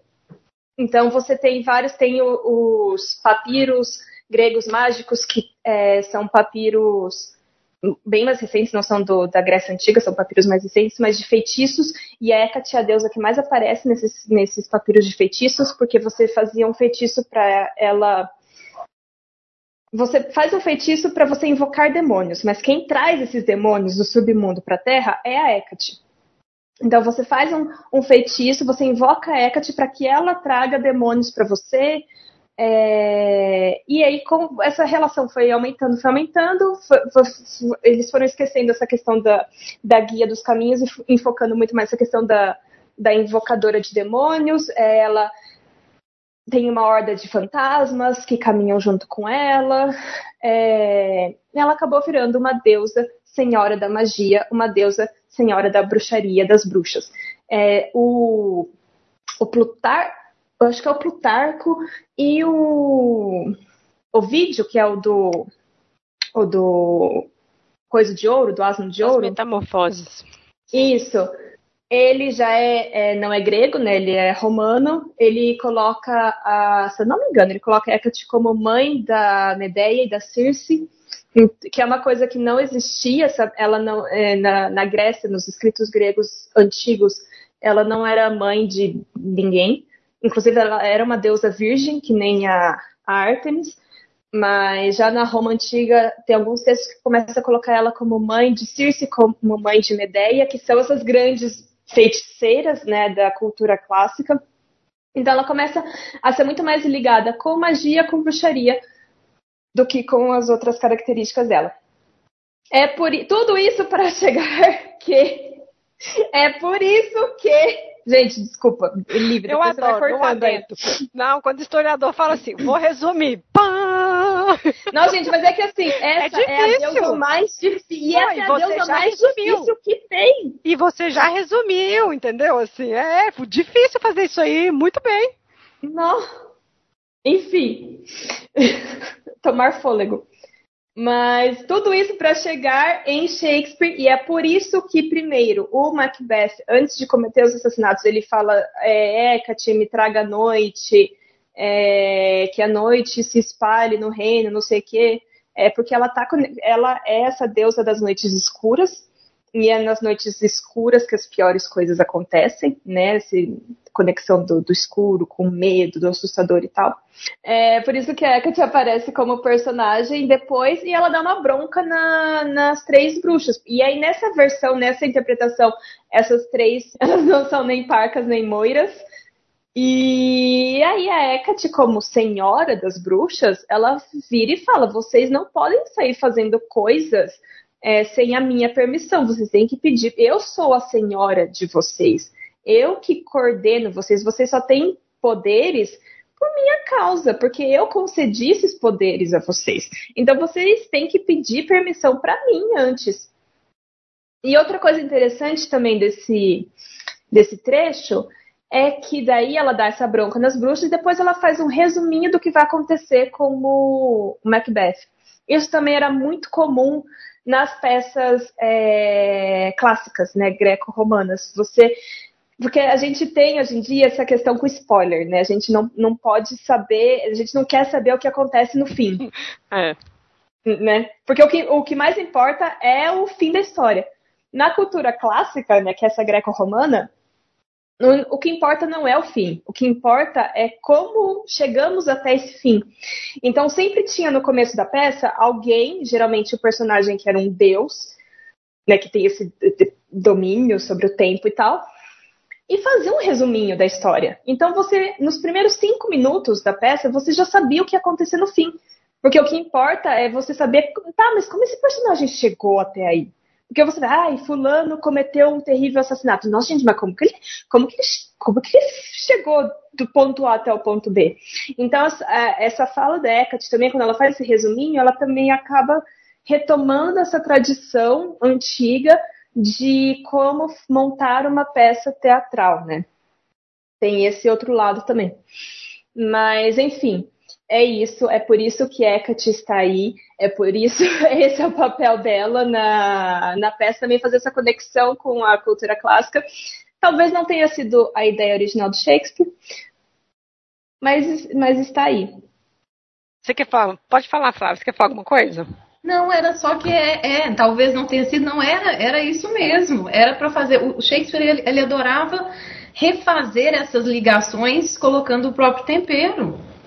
Então é, é, é isso mesmo. É, bom, se a gente embarca nessa ideia da Hecate no sabá, vejam só, é um sabá só de mulheres.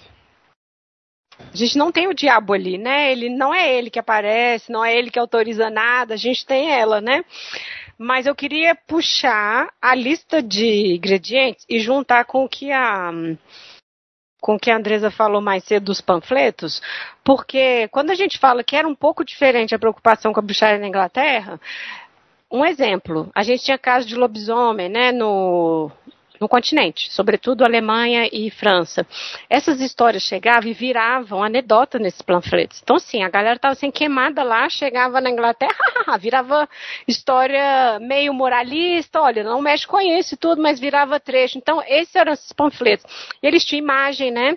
Eles tinham os textos mais curtos e tudo quando eu fui lendo essa lista de ingredientes, eu pensei nisso. Eu falei, gente, isso aqui é uma chacota essa lista de. Não tem como você levar a sério essa, esse, essa receita, sabe, assim, porque é muito, aí, por isso que eu falei, assim, quer dizer, seria importante saber quem fez ou não, porque parece uma uma coisa caricata mesmo, né? Elas falam, né, ao redor do, do caldeirão a gente está dançando, entranhas envenenadas, pedaço de cobra, é, olho de salamandra, de rã, né, assim, essas coisas que hoje a gente sabe que é a coisa muito senso comum de ingredientes, né? Então eu acho assim, historicamente eles já têm notícia dos tratados e manuais falando de canibalismo, né, de para você fazer feitiço precisa de ai, corpo de gente enforcada, bebês, né? Então assim, isso vem desde o século XV. Então isso aqui não é novidade. Só que do jeito que está colocado aqui é muito ah, sei lá, meio piadoca. Não sei o que, que você acha, Flávio. Eu achei muito assim, zoando, assim. E aí, por isso que eu acho que puxa mais do outro cara. Não sei, assim, né? O que, que vocês acham aí? Sim, é, assim, a tradução eu acho que a tradução ela dá uma, uma caricaturada maior até do que o texto original do Shakespeare. Mas puxando no, no, no original, eu acho que ele é, é, ele pensou assim que ele tinha que escrever agradando ao rei, mas ele querendo ou não ele estava escrevendo para o povo também. Para as audiências, né? Isso. Também. Então, se o povo Sabe? Sabe aquele negócio assim, tá, passou no jornal, é verdade? Sim. é, então assim, ele, ele meio que usou isso. Tinha essa coisa no folclore popular, então tá, vou colocar aqui, porque isso dá, dá audiência.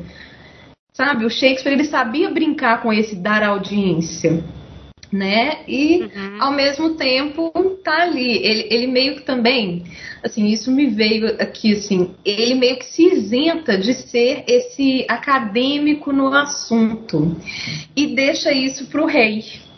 Ah, e o rei é entendido, ele tem né, o tratado. Ah, aqui a gente só tá pro entretenimento. E essa é uma postura clássica também, de falar de bruxaria com distanciamento. Eu não entendo disso, sabe? Uhum. Dizem por aí. Isso é clássico também, né? Dos autores, né? Sim, e aí ele se, se resguarda. Ao pegar e, e, e se mascarar com esse senso comum, ele também se resguarda. Uhum. É, vamos só falar sobre as essas imagens de Sabá, né, dos filmes, porque assim, de todas, eu achei a do Polanski assim a mais crua, a mais legal, porque ele vai atrás, elas já já começaram e aí ele é meio que o intruso, né? Por isso que eu falei assim: "Ah, que legal, ele tá chegando atrasado, né?" Mas assim, elas nuas assim, encarquilhadas, assim, é para causar o horror mesmo. Eu acho que ele apelou bem para essa coisa muito bem dos anos 80, essa ideia do Sabá bem dos anos 80 dos quadrinhos e tudo mais, né? É, e eu achei a mais legal. Mas, depois, porque eu tenho toque com datas, eu fui assistindo um atrás do outro, assim, ó, bem, bem certinho. E aí, a de 2021 eu achei muito bonito também. Porque ela tá de cima, que ela é um corvo, né? Então, assim, de cima e ela tá jogando coisas numa água que some, né? Quando a Lady Macbeth ela aparece, né? Então, assim, eu achei também muito bonito a forma como foi feito, né? É um sabá bem, ele é bem metafórico, esse é, de 2021. É, eu queria só falar uma curiosidade sobre esse filme do Polanski, não sei se cabe, mas é, deixa eu ver por onde que eu vou. Vocês já viram Era Uma Vez em Hollywood, Brad Pitt, Leonardo DiCaprio, né? Aquele filme do Tarantino, que supostamente retrata de uma forma adaptada o, os assassinatos feitos pela família Manson, né? O Manson e as três irmãs e, e, e, a esposa do Polanski, né, que no filme Sharon do, Tate. isso, que no filme do, do Tarantino, né, ela, eles, ela vive, mas na verdade não viveu. Ela estava grávida de oito meses e meio, quase para dar à luz, e aí ela foi assassinada cruelmente. E depois de, desse evento traumático, o Polanski resolveu fazer o, o, o filme. Esse filme dele, ele estava até com um outro projeto, ele parece que abandona o outro projeto e, vê, e vai para esse filme. E ele faz uma coisa muito crua, muito. Você vê que as bruxas são assim. Bruxa, igual a gente já falou, bruxa, bruxa mesmo. É uma coisa muito crua, muito. É, é, é uma coisa horrorosa. É a imagem de horror mesmo da, do, da, que a gente tem assim no, no imaginário.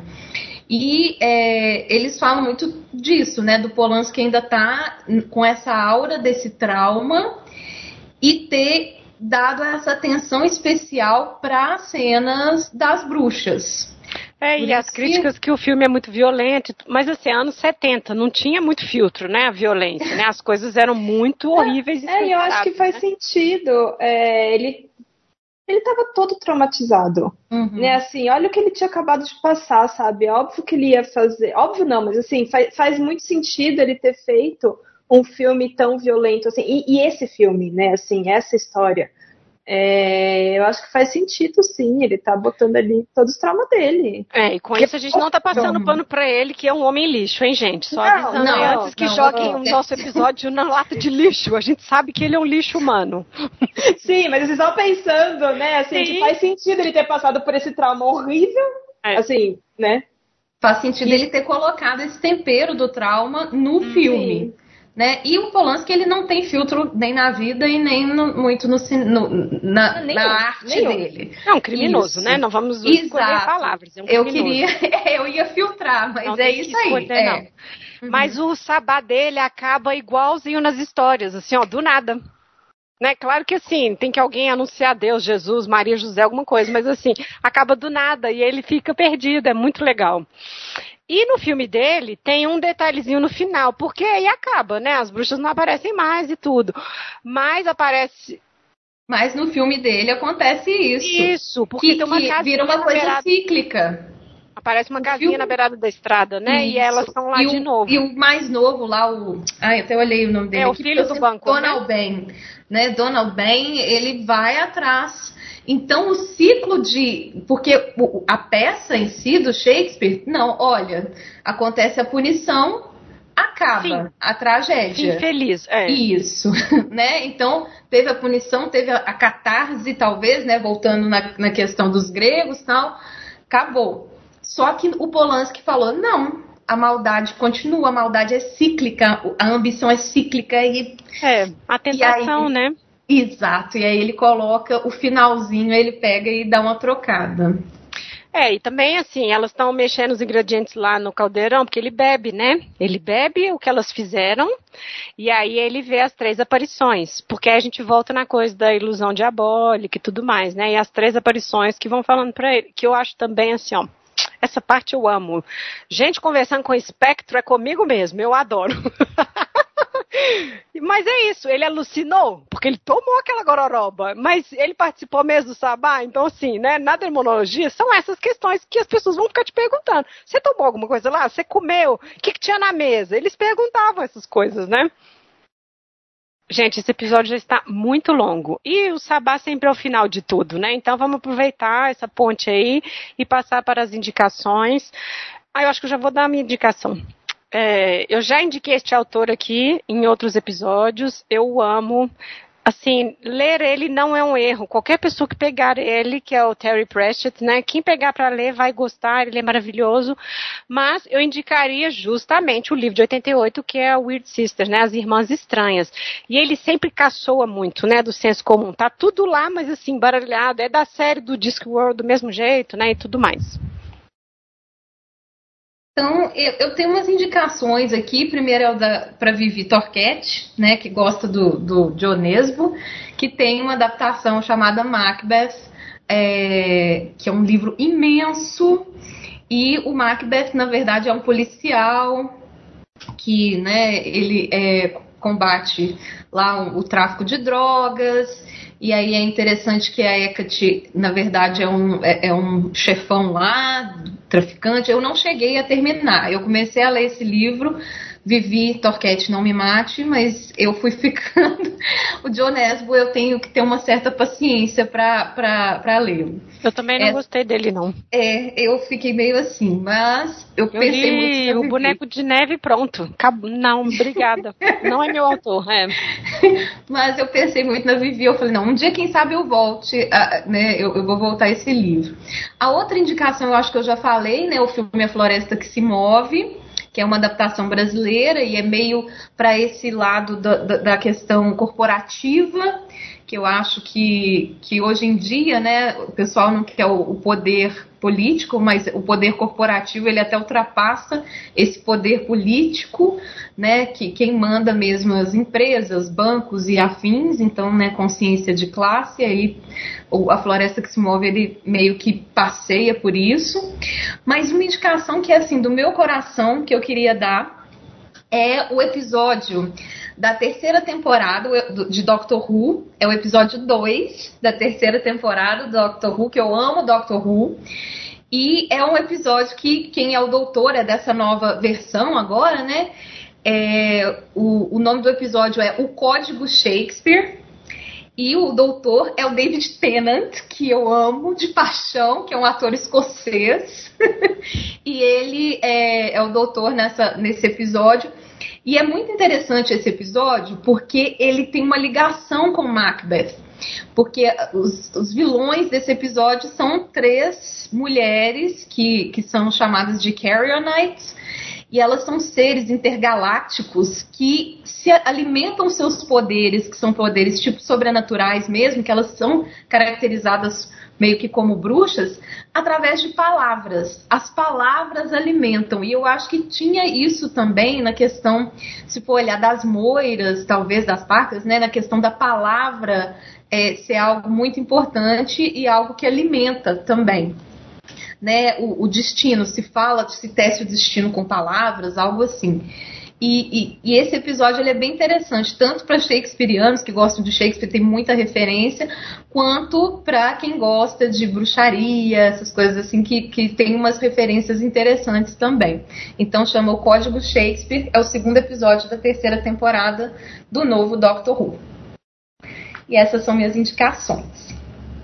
Ah, não, só mais um que eu acho que eu já falei, que é o do Shakespeare Retold que é com James McAvoy, que ele faz um chefe, né, o Joe Macbeth, um chefe de cozinha, e é, é, muito bom também ver como eles adaptaram. Não vou ficar dando spoiler, não, gente. Tem no YouTube, assistam.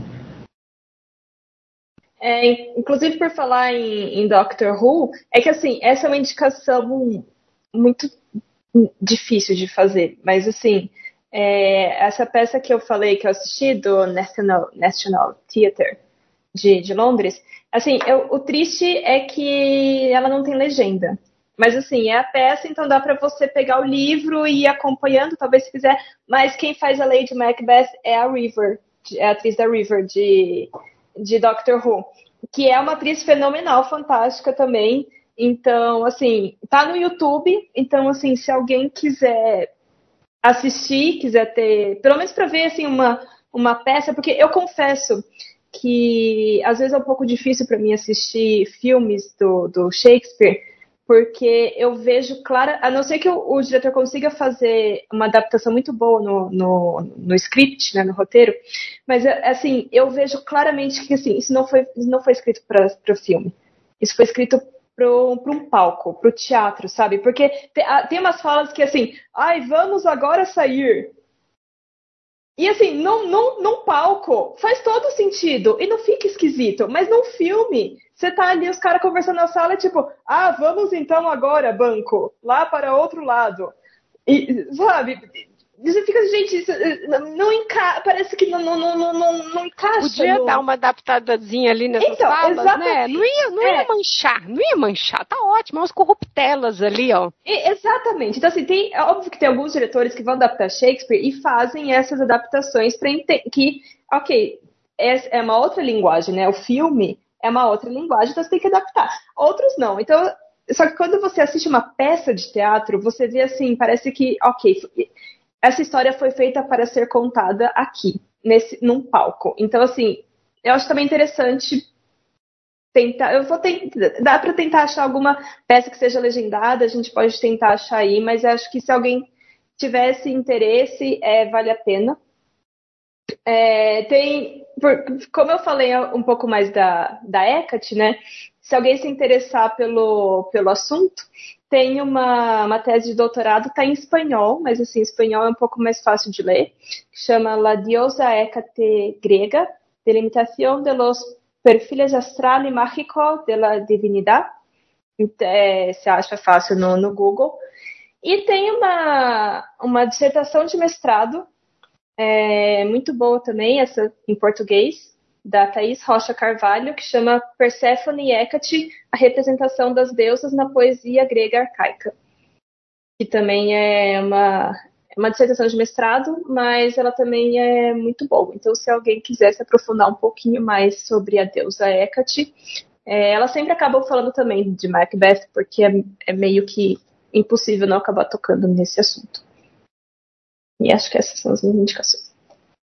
Bom, mas então são essas as indicações. Foi um episódio muito longo, a gente achando que ia ter muita coisa para falar tolinhas. É. mas eu queria agradecer, né, as meninas pelo retorno, agradecer a Flávia por ser aí a nossa convidada. A gente sempre abre o ano com o, o Shakespeare, veja só, para né, ser auspicioso, quem sabe, não é? Mas é isso, o Sabá também está de volta. Eu que quero agradecer, gente. Foi muito bom fazer parte desse sabá, viu? Eu sempre escuto vocês, eu falo, ai, queria tanto participar. E aí agora eu tive a oportunidade, eu estou muito feliz com isso. Queria agradecer e, e expressar meu, meu prazer de ter conhecido vocês agora pessoalmente, virtualmente. Não, não, a gente que agradece ter uma especialista em Shakespeare aqui com a gente, nossa, até como tava falando pra Lívia, né? a gente precisa da Flávia aqui, porque é. ela vai e realmente contribuiu muito, assim. Então, Foi incrível. Sinta-se em casa sempre. Sempre, todos são bem-vindos no sabazinho. sempre tem espaço para todo mundo. tem espaço, tem espaço. É isso, até mais. tchau. Tchau, tchau. Tchau. you